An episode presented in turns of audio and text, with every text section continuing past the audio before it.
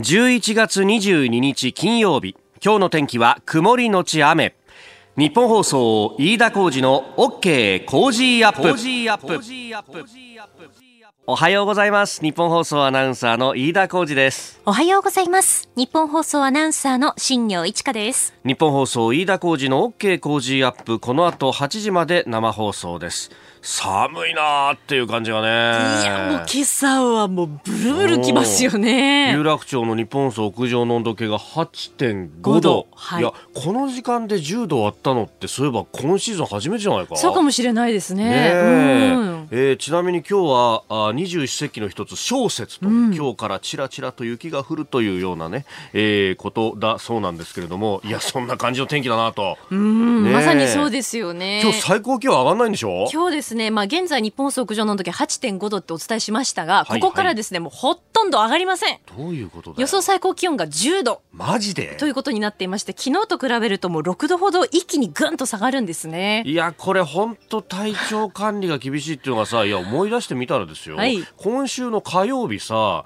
まあ、俺あのジャケット着て、自転車乗って子供迎え行った覚えがあるんだよ。暖かかったですよね暖かかったよねあの日20度ぐらいあったよねはい調べたんですけれど今週の月曜日がですね、最高気温21.4度東京都心ですね。で19日火曜日は20.7度ということでそうだよ、ね、週の最初は20度あったんですね最高気温。それが週末になると10度だよちょっとさ。困っちゃうよね。そうですねなんかちょっと薄コートはさすがに着なきゃと思って今日着てきたんだけどさちょっと薄いコートを着てきたんだけどこれ10度ってだって年末年始ぐらいでしょ？そうなんです。年末年始並みの、まあ、気温になってくるのでもう、あの大げさではなくですねダウンコートですとか本当だよ。な厚手のニットですとか防寒対策をしなくてはいけない気温ですね。いやポケットにカイロ入れてたっておかしくないよね。そうですよ。あるいは手袋、うん。マフラーも大切です。もう全部間に合わないんだよ会社来ちゃったからさ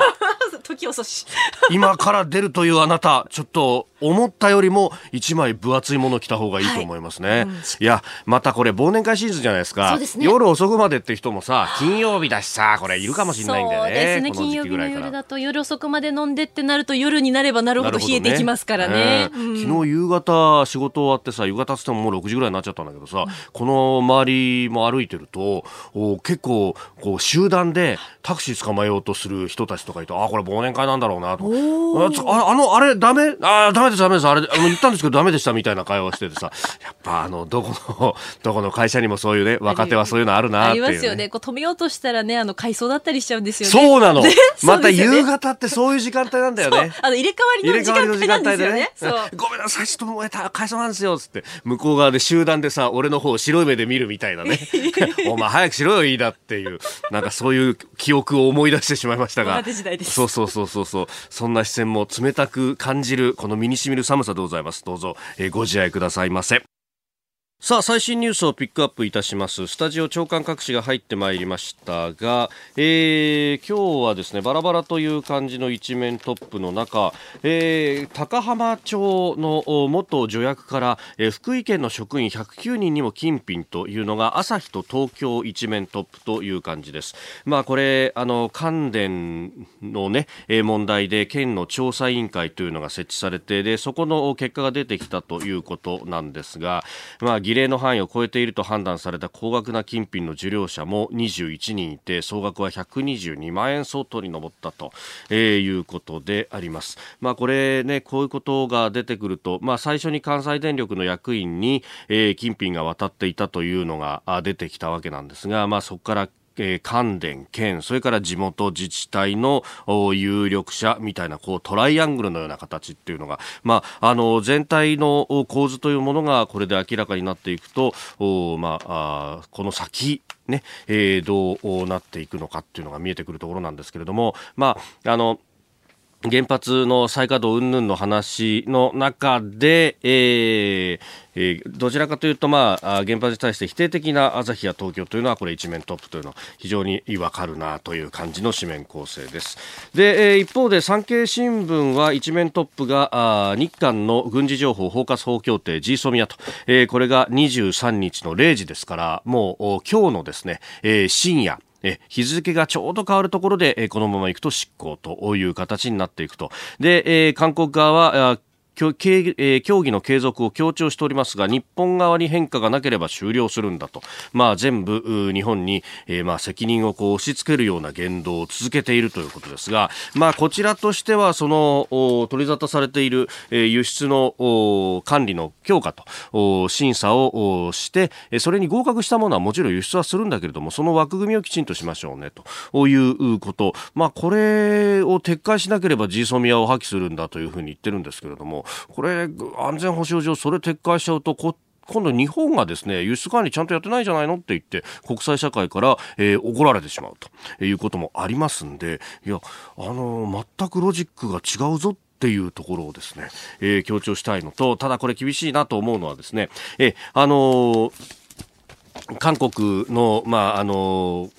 国防部であるとか、あるいはあの大統領府、青瓦台をこう取材をしている記者とかにも何人も聞いたんですけれども、一人キーマンがいましてですね、これがあ大統領府国家安保室第二次長のキム・ヒョンジョンという人。で、えー、昨日、実はこの、国家安保室、まあ、あの韓国の NSC の会議なども開かれたということなんですけれども、えー、ここでですねこのキム・ヒョンジョンという人が直前20日までアメリカに行っていてで帰国した直後、えー、そのアメリカとの協議の内容なども報告するというようなことがこれ読売新聞ほか、えー、国際面では載っておりました。で、えー、ギリギリの調整ということで、えー国家安全保障会議の常任委員会を開いて対応を昨日協議したと、えー、韓国側ですね、えー、いうことであります。で、まあ、この人、キム・ヒョンジョン氏の訪米の様子の報告とをしたと見られるというふうに書いてあるんですが、この人はですね、もう筋金入りの日本に対して厳しいという人であります。まあ、もともと外交官の子供であって、日本に駐在の経験もある、駐在というか、ね、あの、幼少時代に日本にいた経験もあるということなんですが、えー、あるいはアメリカとかヨーロッパとかいろんなところにいた経験があるそうなんですが、まあ、その辺で、えー、どうやらですね、日本では結構辛い経験をされたそうなんですよ。よね。で、その原体験というものもあって、えー、日本に対してというのはファイティングポーズを常に取るという人でもあります。で、この人が口火を切って、そのまあ、あの、アメリカ帰りの報告というところから、えー、議論を主導していくとなると、まあ、厳しい結論しか出ないというのは目に見えていたということもございます。で、えー、まあ、さらに言うとですね、そもそもこのジーソミアの破棄っていうのを決定したあの時、えー、ちょうど日中韓の外相会談がが行われていて、えー、外交部長、まあ、あの日本というところの外務大臣、えー、であるカン・ギョンファさんはあの当時北京から帰ってくる途中だったと。で、えー、国防部もこれ反対はしていたんですけれどもただ、えー、今のこのムン・ジェイン政権は、えー、このですね、えー、青瓦台大統領府の権限がものすごく強いと。で中でもこのキム・ヒョンジョン氏の意見というものが、まあ、ムン・ジェイン氏の懐刀というふうにも言われていて、えー、かなり通っていくということこともあって、結局、えー、国防部であったりとか外交部の意見をほとんどぶっちぎるような形で事実上の破棄を発表した。で、この土壇場でもこの人の名前が出てくるということは、まあ、これ破棄に行くっていうような可能性高くなってきているというところはあるようであります。えー、それから香港の情勢をめぐって、アメリカの議会上院でも、えー、香港人権民主主義法案というものが可決されました。まあ、上下両院で似たような法律が可決されたんですが、若干の構想があるということで、そこをすり合わせたものをですね、えー、下院でももう一度かけて、えーまあ、あの、下院と上院ですり合わせて、えー、先ほど、ペロシ下院議長もこうサインをしたということがあったんで、えー、いよいよトランプさんのサイン待ちと、えー、それがあると、もう、この香港人権民主法案、制裁条項が、えー、発動されるということになってまいります。まあ、中国は激烈にこう反応しているわけですが、まあ、それだけ痛いところを突かれるということでもあるということです。まあ、この香港をめぐっては、あの、法人のね、方が大学生1人拘束されてで帰ってきて、えー、なあ空港であのインタビューで申し訳ございませんみたいなことを言ってましたけどもいやこれあのそれをねもうそのままデカデカと各テレビは流していましたけれどもいやこの人別に悪くないだろうっていうのがまずあるとまあもちろんねそのパスポートなしであのデモ見にに行ったっていうのは、まあ、迂闊だと言われれば、あの、そのそちら免れないのかもしれないんですが、そもそも論としては、あの、香港の警察はですね、デモを見に行ったどころか、普通に街歩いてる一般人でも今拘束しているという状況でもあるということを考えると、これであの学生を非難するのは、これ、どこが悪かって言ったらですね、そりゃ北総 M のは中国共産党でしょうよという話もなるんです。まず法人を保護して守ると。で、えー、同胞を守っていくということが、これ大事なはずなのに、そういうところになんか自己責任だとか賠償化されるっていうのは、これはまずいぞというふうに思います。あなたの声を届けますリスナーズオピニオンニュースについてのご意見をお待ちしております。今朝のコメンテーターは外交評論家三宅邦彦さん。取り上げるニュースですが、えー、まずイスラエルのネタニヤフ首相が起訴されたというニュースが入ってきました。それからジーソミアについて、えー、さらにトランプ大統領の弾劾をめぐる下院の公聴会、えー、そして、えー、訪日直前のローマ法ローマ教皇について、えー、そしてパレスチナ問題をめぐってアメリカが孤立をしているという中東情勢も聞いていきたいと思います。リスナーの皆様にプレゼント。働く人の心を育てる月刊誌「モラルビズ」300円今なら1冊無料で差し上げています。職場の風土を変えたい。上司や同僚部下との人間関係を良くしたい。ビジネス現場で直面する課題解決方法人間力を高めるヒントが満載。ものを作るだけじゃつまらない。人を作る企業を応援したい。公益財団モラロジー研究所発行モラルビズ。詳しくは日本放送飯田浩司の OK 工事アップホームページのバナーをクリック。モラルビズ!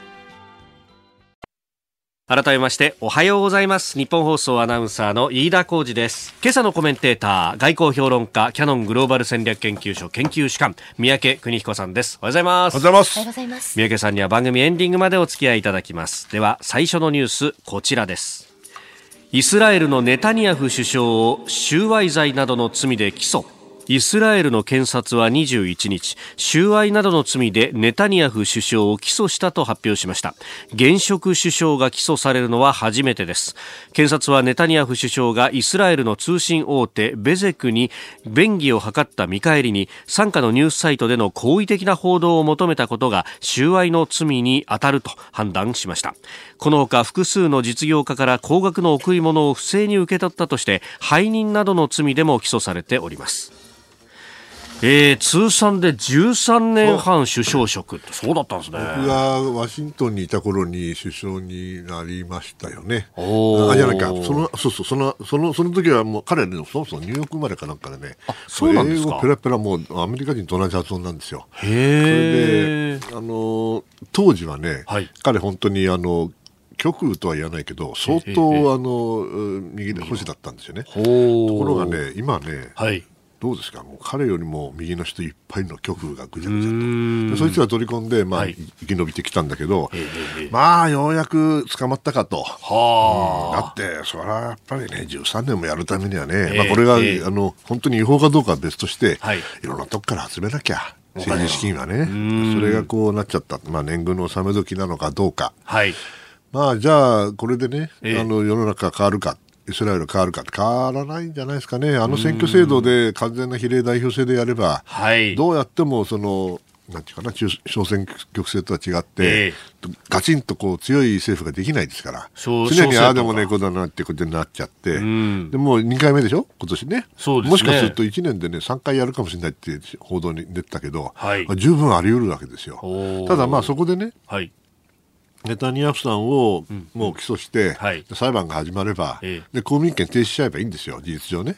そうすれば、あの不逮捕特権ないわけですから、はい、そうすると、政治が変わるかもしれないということじゃないでしょうかね。やっぱこれだけこう長く首相にいると、あの、アンチも増えるし。アンチばっかりですよ。ああ。で、今、ネタニヤフさんが組閣に失敗し、はい、で、ガンツさんというね、あの、軍のトップだった人が 組閣しようとしたんだけど、はい、これもうまくいかなくって、このままいくと、ね、じゃあもう一回選挙やるかってことになってくる。何回やるんだよ。ね、何回やるんだよ。回で決めろよって言いたくなるんですけど、だらだらやるんだね、この人たちは。はい、なかなか妥協ができないってことですか、これは。そうでしょうね。だけど、まあ、その意味で先ほど申し上げた通り、このネタニヤフさんがいる、が、あの、いるいるかいないかっていうのが一番大きな状況になっていて、だからガンツさんだって、じゃあ、リベラルのね、はい、さっきのあの保守じゃないけども、逆かっていうと全然そうじゃなくて、彼も保守なんですよ。保守なんだけど、同じような考え方なんだけど、はい、ネタニヤフが嫌い。あそういう人がね、何十人もいるわけ。なるほど。えー、ですから、そのネタニヤフさんが率いてるリクードだったかな、はい、それがあの割れない状況だと、えー、まあ、えー、この三つどもえだか何度もえだか知らんけど、決まらないのが続くわけですよね。はい、逆に言うと、このネタニヤフがいなくなればですね、うおそらく新しい政治状況が生まれる。はい、それを、まあ、狙狙ったというか、結果的にはそういう形になるんじゃないでしょうかね。誰かが狙って検察動かしたとか、そういう話ではないと思います。まあ、もともとずっとやってた。もともとずっとあるわけで。で今までは首相だから逮捕できなかったわけでしょ、はい、だけど一応負けたわけだから。そしたらもう首相じゃないわけだから、はい。まあ、あるようでないわけでしょ、えー、そしたらやるなら今ですよね。うん。おはようニュースネットワーク。取り上げるニュースはこちらです。執行期限が近づく G ソミア。韓国の外相が日本に譲歩迫る明日23日の午前0時、まあ、今日の24時に執行期限を迎える GSOMIA 日韓軍事情報包括保護協定について韓国のカン・ギョンファ外相は21日の国会で日本政府による輸出管理措置の見直しがない限り再考しないというのが現在の韓国の立場だと語りました。その上で菅氏は執行回避に向けて最後まで努力すると強調しております。えー、21日、昨日ですが、アメリカのポンペオ国務長官とカン・ギョンファ外相、電話会談をして意見交換をしたということですが、いよいよ近づいてまいりました。アメリカに対するポーズなんですよ。ポーズ？ポーズですよ。うん、ね、この問題は、まあ、日本から見るとね、はい、日韓の重層宮だからさ、ええ、日本との関係とか言ってるまあ、それは普通なんですよね、それはもちろん間違いじゃないんだけれども、はいえ。ー、私が見るところ、はい、この問題は米韓関係ですよね。あの G ソミアで一番あのそもそも作った時に裏で動いたのはアメリカですから、はいえー、その意味では、これあの、韓国が G ソミアを破棄するってことはね、アメリカに対して結果を売るってことなんですよ。だけど、それはもう国内政治上やらざるを得なくなってるわけだから、そうすると、アメリカがどんどん圧力かける、大した圧力じゃないですけどね、そうするとどうするかというと、いやいや、ちゃんとやってるんですよ、日本に対しても言ってるんですけど、日本が言うことは聞かんのですよと、こう言ってポーズをアメリカに対して見せてるだけなんですよね。じゃあ、この問題の本質は何かっていうとね、え本質は僕はあの米韓同盟だと思っています。米韓同盟の世界で言うと、日本ちょっと置いておきますとね、はい、トランプさんは関心ないのよ、全然。どうでもいいのよ、はっきり言って。あの金正恩と会って写真撮る方がはるかに関心が高いわけですよ、はい、だけどもアメリカの国務国防それから軍ですね、はい、私たちにとってこの g ソミアってのは極めて重要なんで、ん。でしかし韓国の今のムン・ジェイン政権がなんかおかしいぜって動きがと。い。うところで、さらに駐留軍警視、えー、えー、在韓米軍のね、はい、これでも交渉してるわけですよ。うん、そうすると最近は変なリークがとあのワシントンであって、はい、このあれですこれあの、ちゃんとやらなかったら在韓米軍撤退するぞなんていうのをリークして、したんでしょ、誰かがね、ええ、それに対して国防長官がそれを否定すると、はい、もう茶番ですよね、うん、要するに何が言いたいかというと、おそらくトランプ政権、ホワイトハウスの方はね、え、もうあのとにかく韓国に多く金を払わせて、やったやったと言いたい、ね、ジーソミア、こんなんほっとけと。来本来ならば、ムン・ジェイン大統領が破棄を言い出したわけだから、最終的にはね、はい、これ、大統領レベルでちゃんとやらないと、いうこと聞かないおっさんなわけですよ。だけど、トランプさんはそれ全然動きがなかった、で、ほっぽっといた、しかし、下の方はとんでもないということで、はい、今更なんだけども、いろいろ圧力かける、だけど、大統領は言ってこねえのにね、はい、国防長官が何よ、関係ねえよと、韓国は思うでしょうね。はい、そこで、あの、こじれてるけども、その最大のポイントは、うん、おそらく米韓関係。米韓軍事同盟の話だと思います、その意味では極めて深刻な問題だということですよ。もともとこの、ね、米韓のその軍事同盟の話だと、はい、まあ、ムン・ジェインさんがあの、まあ、彼、ノムヒョン政権の秘書室長とかもやってましたけれども、はい、あの当時、その指揮権をどうするっていうような話があって、やっぱもう潜在的にというか、基本的には最終的にアメリカには引いてほしいっていうのが。それはねそ、そこはどこまでなんですかね、つまり、韓国軍だけでは北は阻止できませんよ。やっぱり米軍と一緒になんなきゃ意味がないし、はい、今実際に起きてきてるのはもう本当に米軍と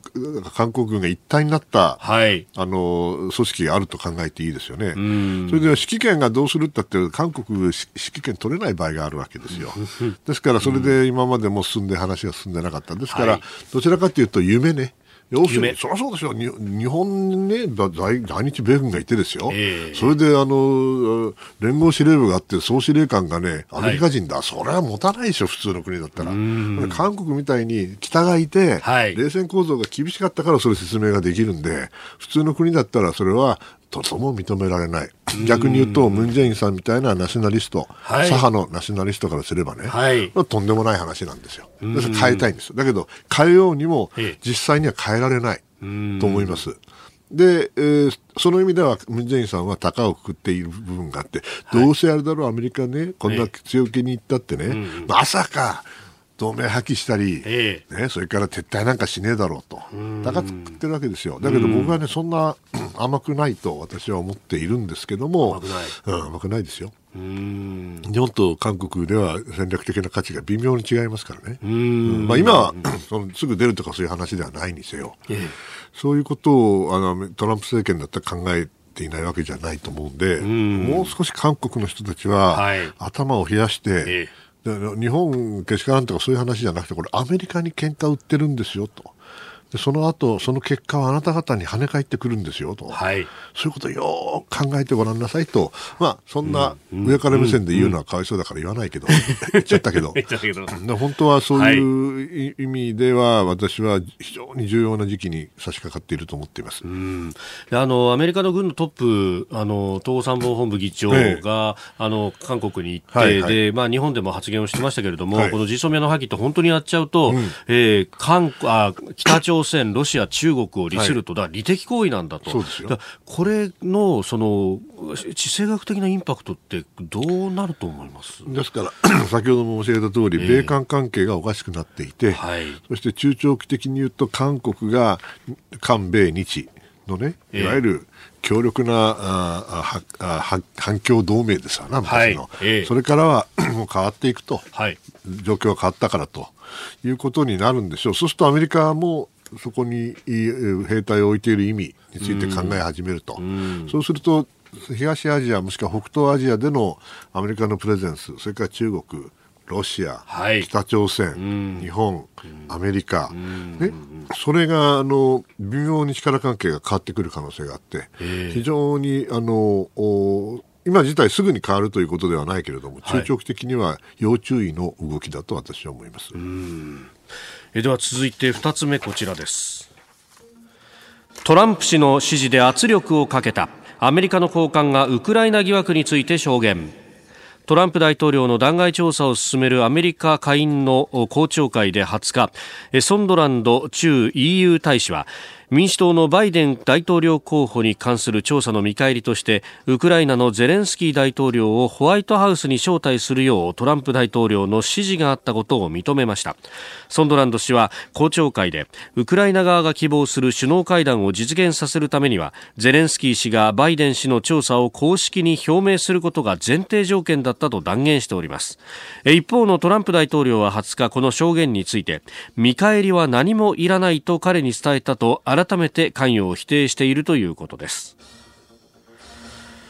えー、ということであります。まあ、これ、ね、トランプさんにとってはどうなんですか、まあ、先週も申し上げた通りね、はい、これ、要するに大統領の権限を使ってですよ、えー、そして自分の政敵を陥れるために、うん、ウクライナの大統領にちゃんとあいつの捜査やってよと言ってるわけだから、はい、これ、あの、見方を変えれば一種の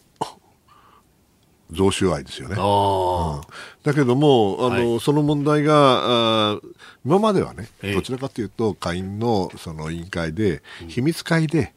証言を受けて、はい、それがちょこっとずつリークされてきたわけですよ。だけど最近はね、はい、これ13日からも始まってるんだけど、出るわ出るわ出るわ国務省国防省のね、現役の官僚あたりがですよ、はい、出てきてね、もう平気であの大統領のにとって不利な証言をバンバンするようになったわけですよ。これ今日のニューヨークタイムズですけどね、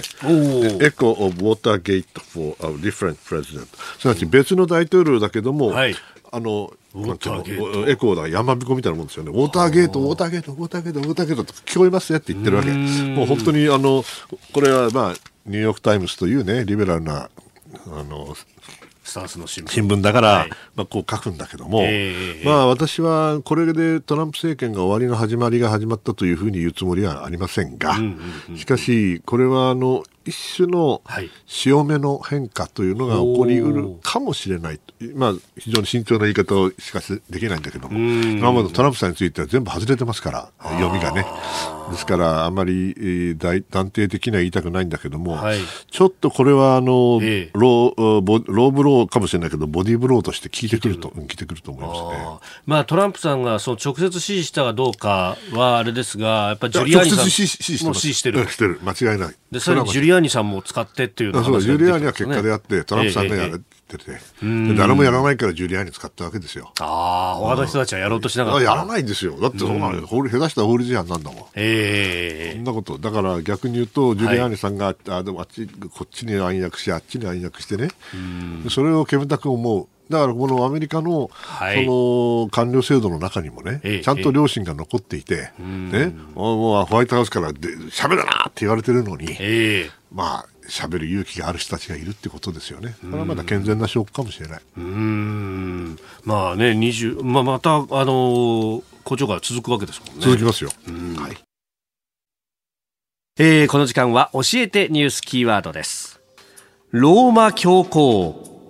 外務省はフランシスコ・ローマ教皇が明日から26日の日程で来日するのに合わせこれまで日本政府としてローマ法王としてきた呼び名をローマ教皇に変更したと発表しました。ローマ教皇はバチカン市国の元首で外務省などによりますと日本とバチカンが外交関係を樹立した1942年当時の役が法王となっており日本政府はそのまま使用してきたということです。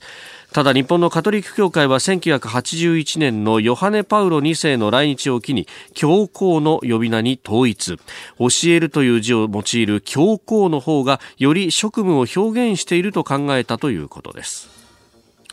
明日来日し長崎、広島を24日に訪問するほか25日午前には天皇陛下とも会見。で25日午後に総理と会談する予定ということです、はい、まあ、38年ぶりですからこれ歴史的なことだし、はい、素晴らしいことだしこれからどんどん報道されるんでそれよく聞いていただきたいんですね、えー、今日はね全く違う話をします、はい、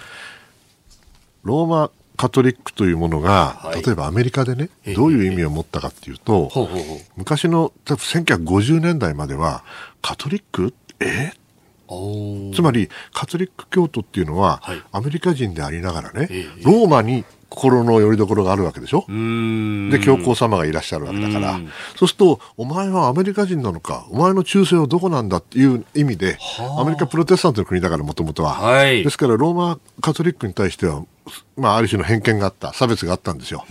それをぶち破ったのが、実はジョン・ F・ ケネディで。はい、あの人はアイルランド系、えー、アイルランド系というだけでもカトリックとわかるから、そこがあの、まあ、原点なんですよね、アメリカについてはね。で、この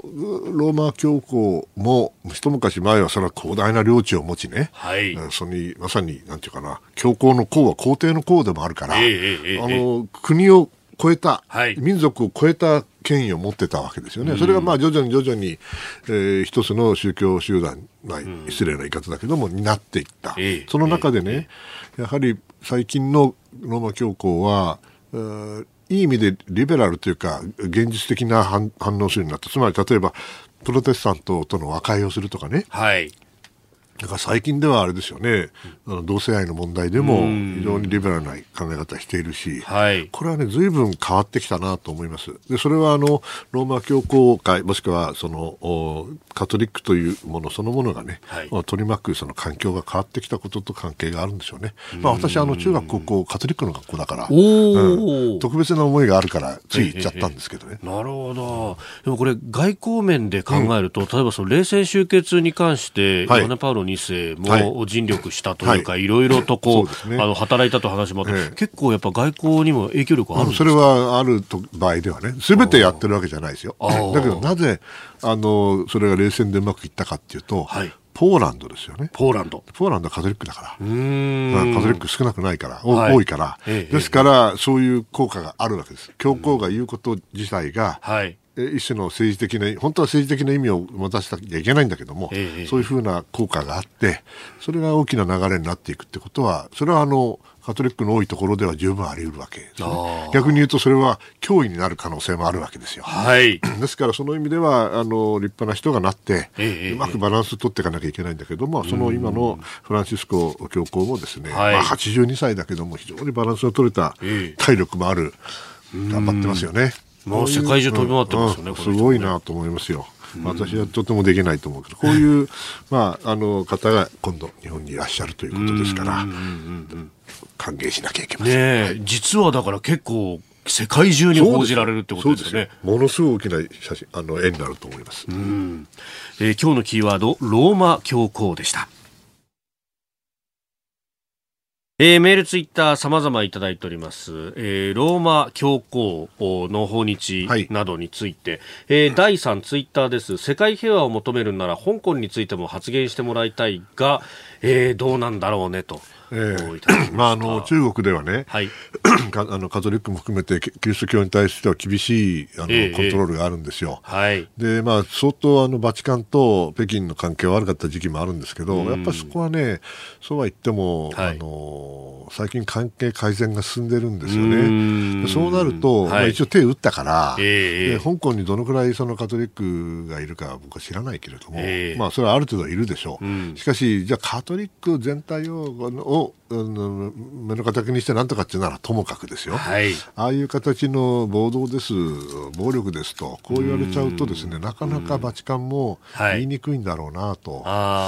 いう気がしますね。メッセージ出すと、ね、僕はあのおっしゃる通りで、はい、あの世界中で同じようなこと言ってるんだったら香港にもついても嫌じゃないかと。まあ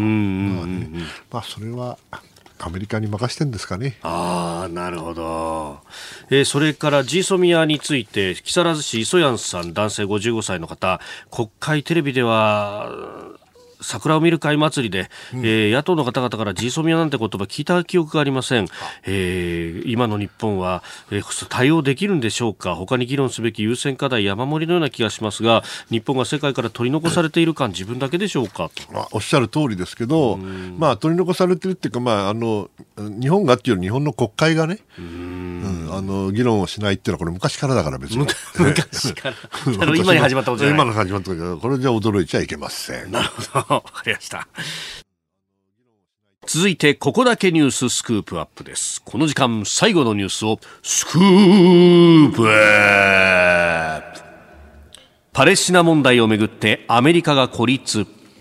国連安全保障理事会は20日パレスパレスチナ問題について協議しました。アメリカのトランプ政権がイスラエルによるヨルダン川の西岸での入植活動を国際法に違反していないとして事実上容認したことに関しアメリカ以外の理事国は相次いで入植活動を国際法違反だと非難。即時停止を求めた2016年の安保理決議の再確認と遵守を求めたということです。占領地で、まあ、普通の国民を移住、入植させるっていうのは国際法の違反だと、そもそもね、これ、1967年の話でしょ、はい、で国連安保理決議242338、もう外務省入った時も徹底的に 勉強したのはこれですよね。うん、僕が入ったのが1978年ですから、はい、ちょうどその年はキャンプ・デビッド合意というのが秋にあってね、それで、えー、当時のアラファトさんと、はい、それからイスラエルで、まあ、あのなんとかあ交渉をしたんですけど、えー、結果的にはどうなったかというと、エジプトと、うんうんうんイスラエルが平和条約を結んだ。その後に、今度はヨルダンとイスラエルが平和条約を結んだ。はい、ここまで言ったんだけど、パレスチナとは結べなかったんですよ。だけどね、僕はね、理由はいろいろあるんだけれども、結局、アラファトさんが、清水の舞台から飛び降りなかったってことなんですよね。やっぱりね、この問題、その白黒でつけたらどどっちも白だから、はい、これ、妥協できないわけですよね、妥協するためにはどうしてもど、まあ、ある程度、譲歩しなきゃいけない、えー、譲歩したら、それは自分の周りにいる国民が持たないですよね。はい、アラファトさんは残念ながら、うん、あその決断ができなかった。うんでサラ決断をしたサラトさんは暗殺されちゃったし、ラビンさんも暗殺されちゃったし、はい、でアラファトさんは暗殺されなかったんですよ。それはそうですよ。だって妥協しなかったから。その結果、あの和平が遠のいて、はい、その上に何が起きたかっていうと、えー、パレスチナが分裂しちゃったわけですよ。ガザと西岸で、はい、ハマースそれから PLO ですよね、えー、そうなったらね、そのネタニヤフさんだってね、誰だってもういいじゃねえかと、このままでと、ね、でそれを、まあ、あの追認したのが今回のアメリカの決定で、これは当然ですよ、孤立するに決まってる、だって国連決議2424338ってのは、あれ、占領違反あの違法だって言ってんだから、えー、占領そのものが違法だそのものが違法だ、だからずっとどんどんどんどん入植地増やしてんだから、うん、いいわけないんだけど、えー、みんな今、決議2424338なんていう人いないでしょ。うん、でもこれ基本中の基本なんですよ。67年のね、えー、ですからその意味では、はい、ああ風化しちゃったなと、アラファトさんがあの時にねちゃんとやってりゃね、はい、もう少しパレスチナ人の生活も変わっていたのかもしれないと思うけどこれはもうあさイスラエルの思うややりたい放題ですよね。じゃああのトランプさんは、はい、アメリカのユダヤ票だっていつも言われるんだけどそれが気になってって、えーえーいやそれ嘘ですから。嘘、うん、はい。おそらくユダヤ系のアメリカ人はこれ反対してると思うんです多くの人は。むしろトランプさんが欲しいのは、はい、ユダヤ系ではなくて、ええ、福音派。いわゆるエヴァンジェリカルという3000万、4000万とも言われる評伝、はい、これを意識しての決断だと思います、これ間違いですけどね。うん。これ、そのまあ、福音派と呼ばれる人たちって、はい、まあ、基本的になんか聖書原理主義というような呼ばれ方もしますけれども、ね、その人たちがそのイスラエルにこだわるっていうのは、やっぱりその週末の日にイエルサレムにっていう、そこの話そこに書いてあるから、はい。ね、で彼らはそのイスラエルはや守らなきゃいけないと思ってるわけですよね、だけど、まあ、彼らもね、はい、あのキリスト教徒ですから、ええ、最後は自分たちが生き残ると思ってるんだろうと思うけども、まあ、そういう意味ではイスラエルルに非常に、えー、近しい、はい。えー、宗派が福音派だという考えていると思いますね。これあのオープニングとか7時頭のニュースのところで、はい、そのネタニヤフさんが訴追されたというニュースがあったじゃないですか。ええでこうそこでこう例えばイスラエルの中のこう権力こう構造が変わるということがあっても、はい、権力構造は変わるかもしれないけど、思想の傾向は同じですから、ガンツさんが仮になってもね、はい、あのおそらくネタニヤフみたいにやらねえけど、うんうんうん、だけどもっとスマートに入植地を増やしたいっていうのが本音だと思いますよ。ああ、うん、そこの基本姿勢は変わらない。基本的にあのあの地域はイスラエ大イスラエル主義の人からすれば、大イスラエル主義、うん、ジュダヤ・サマリアって言うんだけど、ええ、それはもともとユダヤ人の土地だったんだっていうふうになっちゃったらね、もうパレスチナ問題のパの字もなくなっちゃうわけですよ。はい、そういう人たちがどんどん増えてると、悲しいかな。1967年の時のあの国連決議ができた時のあの緊張感とか、あの、えー、あれはもうなくなっちゃったんだよね。かわいそうなのパレスチナの人たちです。ああ。いや、その大イスラエル主義とかいうと、だってもう2000年以上前に、ここにユダヤ王国があったんだという話まで遡るわけですよね。困るよね、そんなこと言われてもね。そうか、住んでる人は。そうその後に、そうですよね、パレスチナの方々が、住んだということも考えると歴史じゃなくて、これもう信仰の世界だから、折り合いようがないんですよ。そうか、歴史であれば、その、解釈の違いとかっていうのがあるかもしれないけど、そうじゃない。となると、ええね早い段階で手を打ってて、それであの土地取られちゃったからけしからんっていう人も意見もあるかもしれないけど、はい、こんな形でパレスチナ人が苦労しなきゃいけない理由ってないからね、やっぱりパレスチナ人の政治家がもっと現実的な政治判断をすべきだったと私は思います、ね、今もその西岸の部分っていうのは、うん、そのパレスチナ自治政府というものがあるけれどあるけど、はい、うん、民主主義やってねえし、昔から同じおっさんが、おばはんがやってるしね、えー、これじゃあね、えー、全然、あのーなんて新しい政策にならない、まあ、もちろんあのハマースと喧嘩してるわけだから、それどころじゃないのかもしれないけど、はい、まあ、どっちもどっちということなんですよ、イスラエルもパレスチナも。これ見てられないわ。ねで行き場のない怒りっていうものがその若い人たちには充満するわけですよ、まあ、パレスチナではね、えー、インティファーダと言われるね、はい。えー、抗議運動がまあ2度かな起きましたけど、えー、それで変わったかっつったらむしろ逆効果だったですよね。もちろんやらやっちゃいかんと言ってるんじゃないでしょ。当然のことなんですけれども。はい暴力が暴力を呼ぶ限りそれは解決には向かないということで動いていかないということですよ。日本はその若者を雇用するとかこう、ね、あの経済活動の面で信頼醸成していこうみたいな活動っていうのはこう地味ですけれどもずっとやってるんですよね。日本はねあのももちろんえー、ガザにも事務所があってね、はい、で人道支援、それから経済協力やってますよ、あとアメリカやらないんだからね、全然。ですからそれをまあやってあげてるんだけど、まあ、こんなことされたら、えー、何もう解決のしようがなくなるじゃないですか。やっぱそういうミクロの努力みたいなものがマクロで一気に吹っ飛んじゃうっていう感じですか、トランプさんね、やっぱり67年のこと考えて思い出してほしい、まあ、そんなこと無理かな、言っても。えー、パレスチナ問題について、まあ、根っこの部分から解説をいただきました、えー、このコーナー含めてポッドキャスト YouTube ラジコタイムフリーでも配信していきます。番組ホームページご覧ください。